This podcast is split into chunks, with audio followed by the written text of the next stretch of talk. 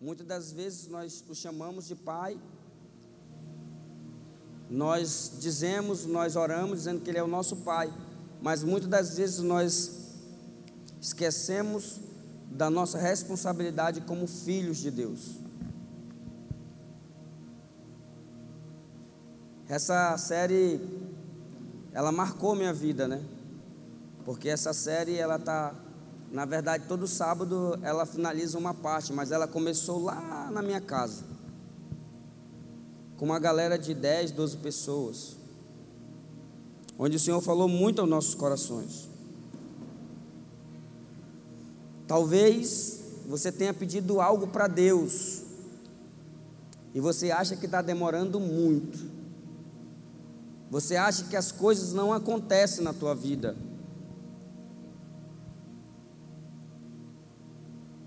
A gente fez essa série totalmente voltada para os jogos.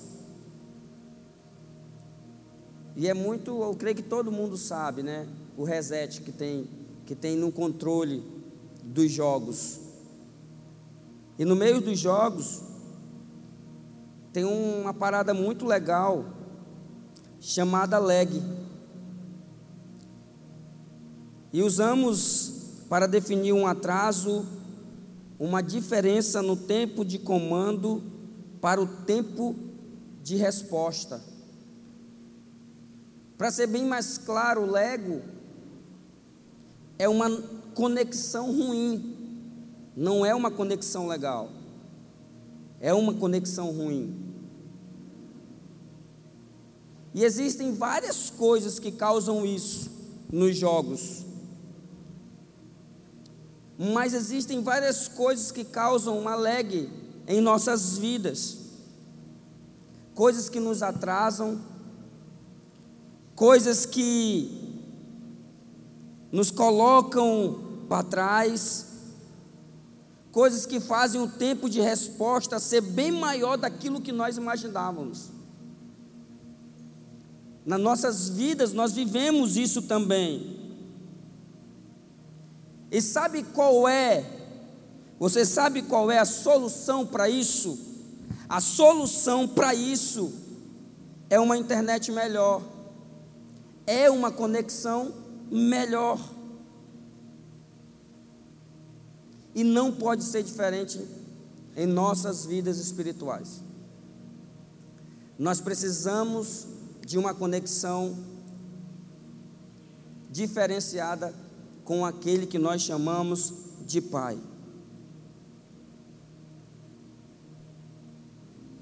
Olha, eu acho que o Senhor colocou isso em nosso coração, porque Ele quer encurtar, sabe? Ele quer encurtar a nossa conexão com Ele. Talvez tudo isso que está acontecendo, o Senhor tem um propósito de encurtar a nossa conexão com Ele. E se você não entendeu isso tudo, eu quero que você entenda essa noite que tudo isso que está acontecendo tem um motivo, tem um propósito, que é encurtar a nossa conexão com Deus. E o interessante é que a gente entende e a gente percebe que parece que as pessoas, elas entenderam de uma forma errada e elas se afastaram de Deus. Sendo que na verdade elas tinham que se conectar com Cristo, com Deus. Olha só. Chegou o tempo. Chegou o tempo de nós nos livrarmos dos obstáculos que nos impede uma conexão com Deus. Cabe a você entender hoje qual é o maior obstáculo que você está vivendo hoje que te impede uma conexão limpa, direta com Cristo. Eu não estou aqui te acusando de que você está fazendo algo errado, não é isso.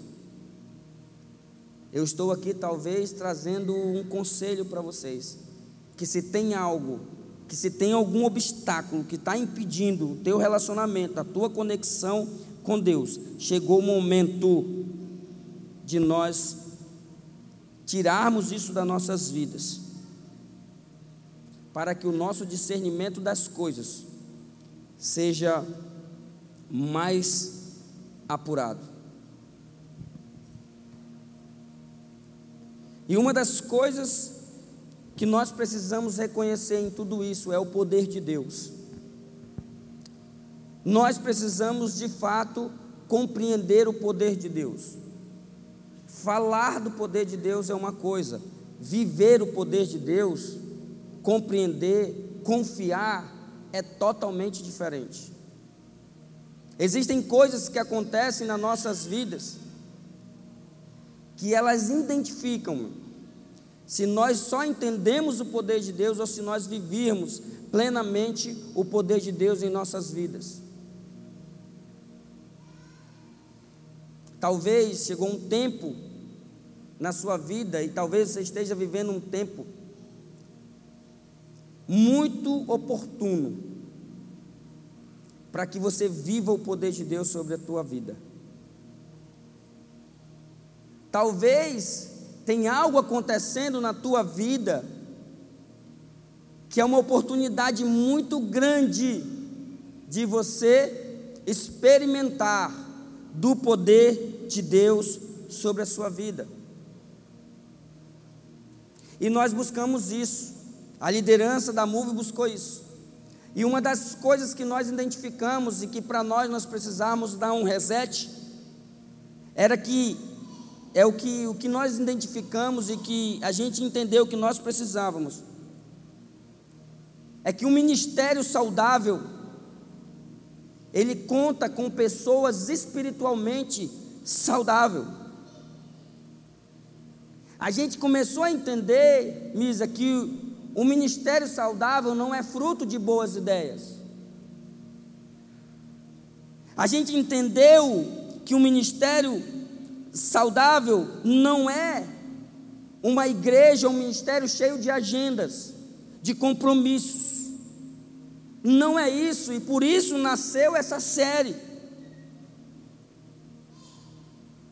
O que eu quero dizer é que agenda, compromissos, ideias, seja lá o que for em nossas vidas, não pode ser mais importante do que a nossa intimidade com Deus, do que o nosso relacionamento com Deus. Tem muita gente vivendo uma vida que ela não queria viver, não porque ela não ama Deus, não porque ela não queria compromisso com Deus, não, é porque a conexão entre ela e Deus ficou ruim, travou.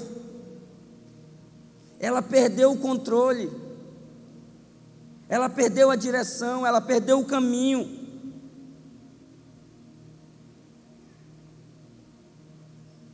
Sabe o que, que nós identificamos? É que nada dentro do nosso ministério, dentro das nossas vidas, pode ser mais importante do que o relacionamento com Cristo, por meio da palavra por meio da oração. Não pode, não pode. A gente resetou muitas coisas e tem resetado muitas coisas nas nossas vidas. E nós temos que compreender que tudo aquilo que nós estamos vivendo é fruto das nossas escolhas. Não é tua líder que não é legal, que não se importou com você, não é o teu pastor, não são seus pais, não. Muitas coisas nós vivemos porque nós escolhemos viver. E Deus me fez lembrar de uma coisa essa semana que eu achei muito interessante e que eu ouvi muito quando eu era criança. Foi que quando os nossos avós eles tinham algo em mente, ele tinha um objetivo. Eles sempre falavam coisas simples, mas muito importantes. Toda vez que eram direcionados a fazer algo, eles falavam: se Deus quiser, se Deus permitir, nós faremos. E isso Deus me fez recordar várias vezes que os meus avós diziam isso. Filho, se Deus quiser, se Deus permitir, nós vamos conseguir. Mas hoje nós estamos vivendo em um tempo onde nós queremos construir, onde nós queremos alcançar tudo por, por nossas próprias forças. Tem muita gente desistindo no meio do caminho, porque não colocou Deus. Tem muita gente que começa algo e não termina, porque não pediu a direção de Deus, não consultou, não comunicou, não se relacionou com Deus. E aí eu perguntei, a minha vozinha ela está muito debilitada e eu peço que vocês orem pelos meus avós. Meu avô hoje é um milagre. Mas e aí eu entendi o que ele me respondeu. Eu falei, vô, por que que todas as vezes que vocês iam fazer algo, e eu ouvi isso várias vezes, vocês sempre diziam, se Deus quiser, se Deus permitir. E hoje é difícil nós vermos isso na nossa geração, sim ou não? E eu perguntei para ele, e ele me fez uma resposta que eu notei.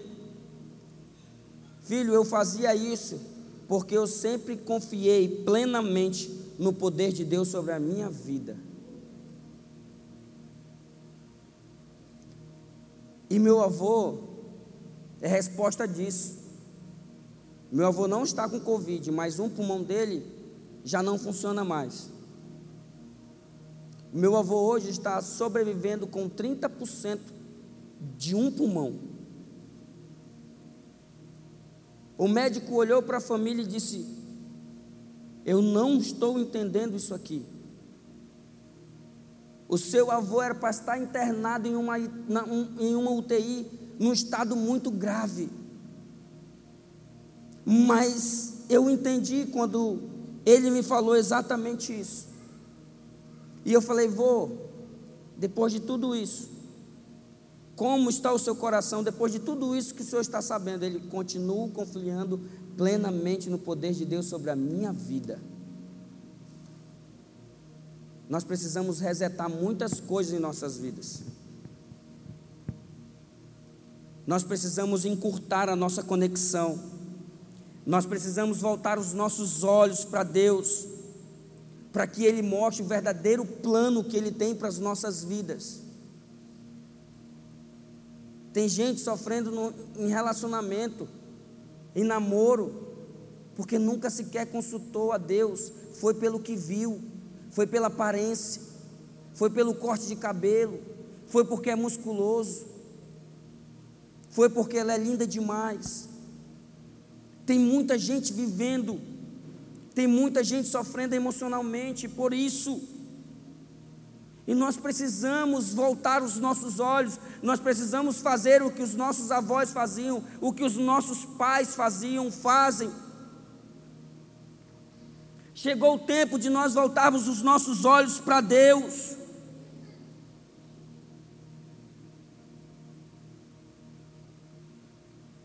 Olha só, Deus tem algo a falar para nós essa noite. E eu anotei aqui, e eu quero dar esse recado para vocês. Quando o seu coração estiver voltado para mim, podemos trabalhar juntos e realizar grandes coisas. Quer viver grandes coisas? Quer viver coisas incríveis na sua vida? Então ouça o que Deus está falando para nós essa noite. Volte o seu coração para Ele. Essa série não é uma série para fazer você rodar, entrar no reteté, pular, chorar, não, não. Se Deus fizer, amém. Mas nós precisamos trazer entendimento para as nossas vidas. E a pergunta é, hoje para nós: nós somos ou nós fazemos? Eu sou uma pessoa em Cristo ou eu faço algo para Cristo? Porque uma coisa não tem nada a ver com a outra. E nós precisamos entender isso, que tem muita gente fazendo coisa para Cristo, sem que Ele esteja, sem que Ele esteja presente, sem que seja direcionado por Ele. Cara, Deus quer fazer algo muito incrível em nossas vidas.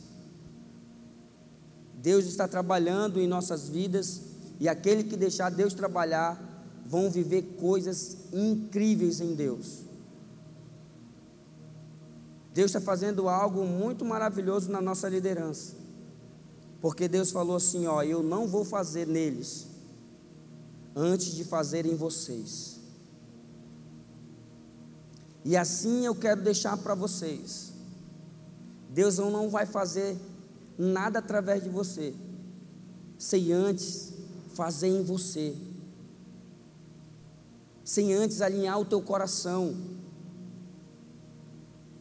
sem antes melhorar a conexão, e que nós possamos entender isso.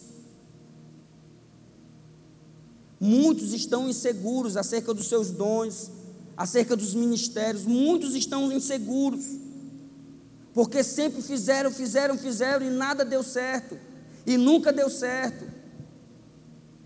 Porque sempre colocaram a importância do fazer. E na verdade o fazer virou uma ilusão para muitas pessoas. O fazer virou uma ilusão para muitas pessoas. O fazer tem cegado, tem iludido muitas pessoas. Tem pessoas que acham que se elas fazerem coisas para Deus, elas já estão em Deus, elas são uma pessoa em Deus, e não é bem assim.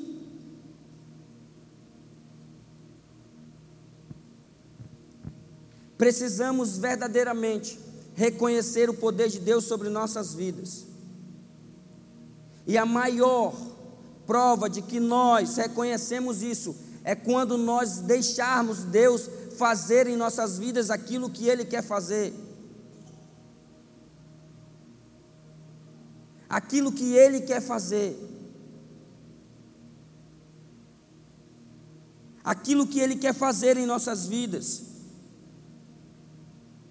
Olha, sabe o que, é que Deus me ensinou nesse tempo?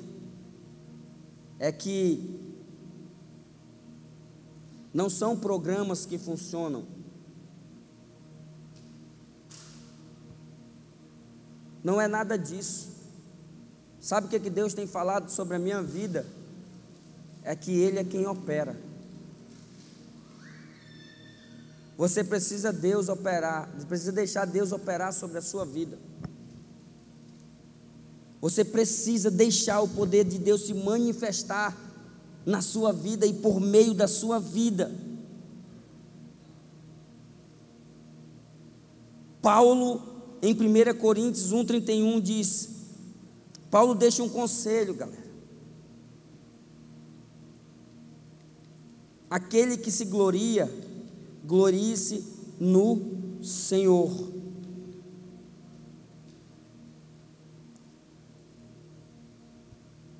Aquele que se glorie, aquele, aquele que se gloria, glorie-se no Senhor. E por que, que eu estou falando do fazer? Porque o fazer, se você tiver a sua mente voltada sempre por fazer, você sempre vai querer ser elogiado. Se a sua vida e o seu coração estiver voltado somente para o fazer, você sempre vai precisar de um elogio para poder continuar. E não é assim que funciona. Não é dessa forma. Nós precisamos nos, nos tornar pessoas em Cristo. Você sabe o que é ser? Ser é ter uma identidade, é ter uma característica. Que característica é essa de Jesus? Precisamos ser, ter uma identidade, ter uma característica. É por isso que o, que o, que o ser é muito mais importante que o fazer. Eu não tenho, eu, eu e você não temos. Nós não temos nenhum, nenhum mérito na transformação de uma vida terrena para uma vida eterna. Tudo é obra de Deus. Tudo é obra de Deus. Nós precisamos entender isso. Nós precisamos amadurecer isso na nossa mente. Que nós não temos mérito nenhum. Tudo é obra de Deus. Toda a glória é para Ele. Ó, mostramos a direção, somos porta-vozes de Deus, mas de forma alguma devemos receber algum mérito por aquilo que só Deus faz. Tem muita gente que desanimou, tem muita gente que diz que cansou, tem muita gente que abandonou uma célula, que não quer mais cuidar de uma pessoa. Mas sabe por quê? Porque ela sempre colocou o fazer antes do ser. A conexão dela não estava legal com Cristo. O relacionamento dela não estava legal e o fazer cansa. Ser não cansa, mas o fazer cansa. E muitas pessoas cansaram e desistiram. Olha só, se alguém deve receber a glória, é Deus. Se alguém deve receber a glória de alguma coisa, é Deus. Agora tem algo que me chamou a atenção. E talvez você esteja dizendo, pastor, mas eu tenho minhas fraquezas. Senhor, é, é, pastor, é complicado. Hoje, hoje, Ana, eu não consegui sequer meditar na palavra. Porque hoje foi um dia todo de pessoas, de conversando com pessoas que fizeram, fizeram, fizeram e se cansaram. Não se preocuparam, Silas, em ser, em se tornar, em ter identidade, em ter uma característica de Jesus. E elas se cansaram. E estão passando por coisas muito difíceis. E aqui quero eu deixar um conselho para vocês. Muito cuidado de verdade. Muito cuidado. Temos nossas fraquezas, precisamos e precisamos reconhecer isso. Pega a Bíblia e vê lá o talvez o personagem da Bíblia lá que você mais gosta e estuda o personagem. Você sabia que tem um estudo sobre o personagem da Bíblia? Quem sabia disso?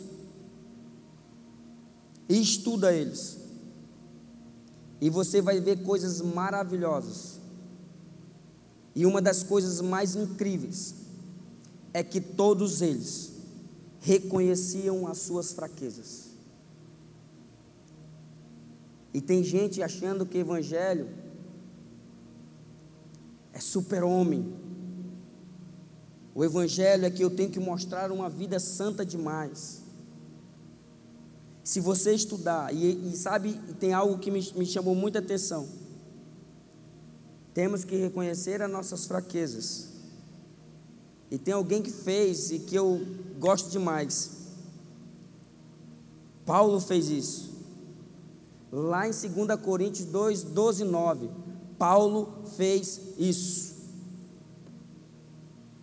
Sabe o que que Paulo, sabe o que que Deus disse para Paulo? Paulo, a minha graça te basta, pois o meu poder se aperfeiçoa na fraqueza. Espera aí, gente. Se Deus falou isso para Paulo, é porque Paulo reconheceu suas fraquezas diante de Deus. E nós estamos em uma geração que nós queremos esconder as nossas fraquezas diante de Deus, coisas que nós não vamos conseguir. Mas nós achamos que nós vamos conseguir, que nós estamos conseguindo. Então, primeira, tem uma coisa que eu quero que você resete na sua vida é que você mostre sim as suas fraquezas para Deus. Eu quero que você mostre sim as suas fraquezas para Deus. Olha o que, que Deus diz: a minha graça te basta, pois o meu poder se aperfeiçoa na fraqueza. E sabe qual foi a resposta de Paulo, que foi a mais incrível ainda? Diz: portanto, de boa vontade, me gloriarei nas minhas fraquezas, para que em mim habite o poder de Cristo.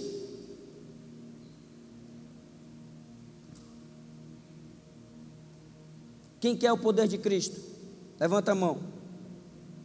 Reconheça suas fraquezas diante dele. Reconheça suas fraquezas diante dele. Quem quer o poder de Deus? Quem quer? Então reconheça suas fraquezas. Mostre para o Senhor que você é falho. Mostre para o Senhor, fale para o Senhor, Coloca diante de Deus as tuas fraquezas. Precisamos nos concentrar em algo muito importante. Antes de fazer as coisas para Deus, nós precisamos começar a entender que nós precisamos ser uma pessoa em Deus. E eu não estou falando de perfeição, eu estou falando de vulnerabilidade.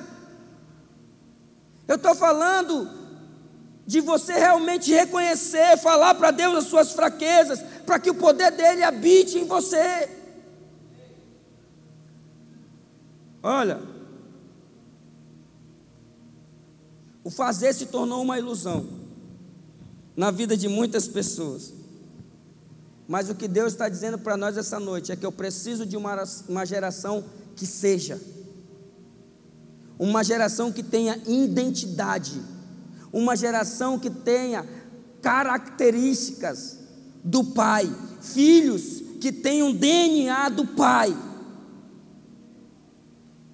As pessoas muitas das vezes onde eu cheguei já falaram assim: "Nossa, como você parece com o seu pai".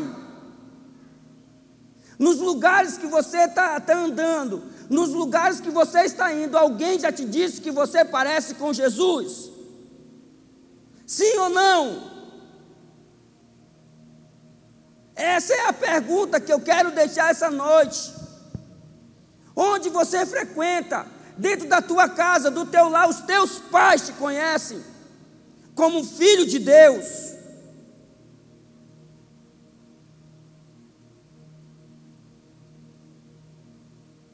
Sim ou não? Responde só para você.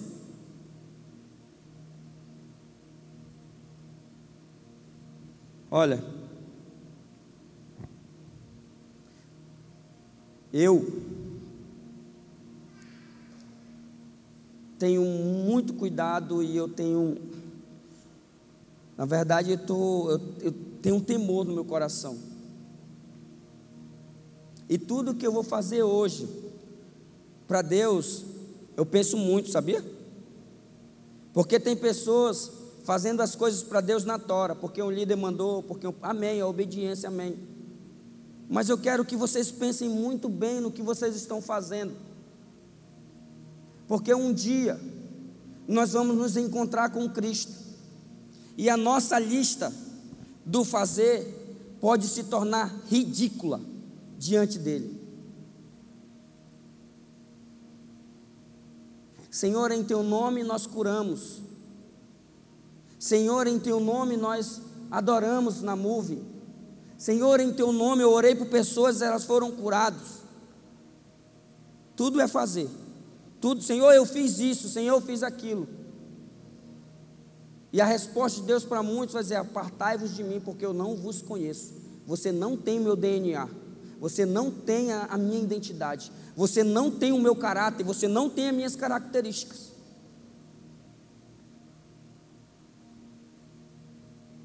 Precisamos tomar cuidado.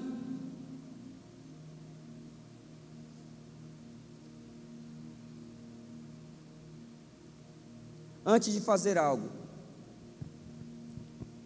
veja, reflita como está o seu relacionamento, a sua conexão com Cristo? Como é que está? Como é que está?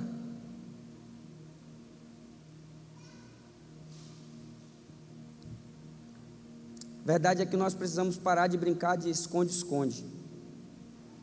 A gente esconde do nosso pastor, dos nossos líderes, mas de Deus não. Não adianta que de Deus não.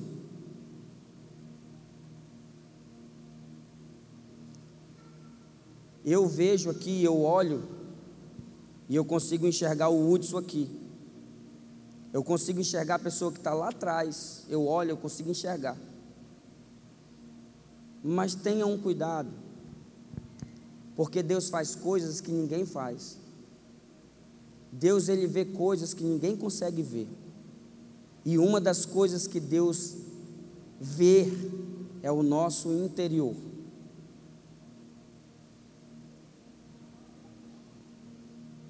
E a pergunta nessa noite é: se uma pessoa dependesse do teu relacionamento com Cristo, se uma pessoa dependesse do que está aí dentro de você, ela viveria ou ela morreria? o que aconteceria com ela? O que você tem a oferecer aí dentro hoje? Traz vida a outras pessoas? O que está aqui dentro de nós salvaria alguém? Nós precisamos entender isso. Nós só oferecemos aquilo que nós temos. Nós só oferecemos aquilo que nós temos.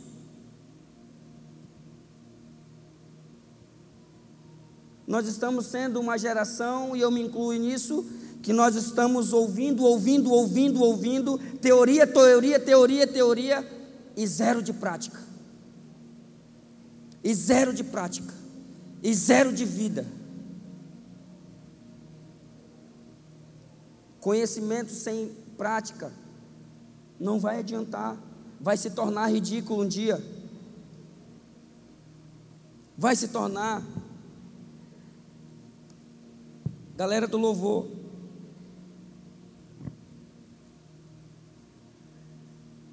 Tendo uma coisa na tua vida, nada, mas nada mesmo pode competir com o poder de Deus. Se tem algo que você precisa, é o poder de Deus sobre a sua vida. Você precisa resetar. Você precisa entender a leg que está te impedindo, que está te travando, que está atrapalhando a tua conexão com Cristo.